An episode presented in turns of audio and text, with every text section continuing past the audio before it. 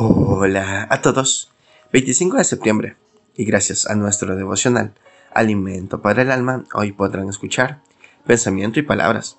Lectura sugerida Filipenses capítulo 4, verso 8. Colosenses 4, 6 también. Filipenses 4, verso 8 nos dice, todo lo que es verdadero, todo lo honesto, todo lo justo, todo lo puro, todo lo amable, todo lo que es de buen nombre. Si hay virtud alguna, si algo digno de alabanza, en esto pensad.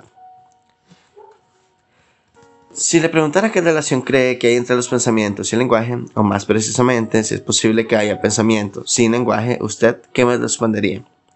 La mayoría de los teóricos coinciden en que lenguaje y pensamiento están íntimamente ligados, aun cuando para el psicólogo, epistemólogo y biólogo suizo Jean Piaget el pensamiento es anterior al lenguaje.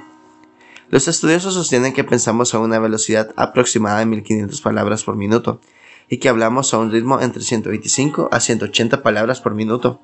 ¿Cuánta diferencia? Sin embargo, a pesar de esa diferencia, ¿cuántas veces hablamos lo que no debemos o nos expresamos de manera que después nos lamentamos?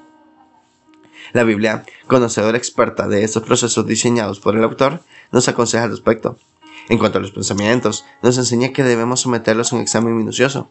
¿Son verdaderos? ¿Son honestos? ¿Son justos? ¿Son agradables? ¿Tienen virtud? Y con respecto a las palabras, hay numerosos pasajes que nos advierten sobre la importancia de utilizarlas a tiempo y como convienen. El apóstol Pablo nos exhorta a que sazonemos con sal para que la conversación sea cordial y de buen gusto, con el fin de edificar.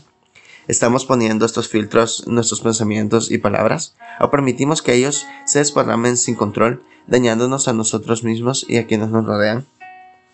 Devocional escrito por Nancy Rodríguez Antíbero, en Uruguay filtrar bíblicamente nuestros pensamientos producirá sabias palabras. Muchas gracias por escuchar.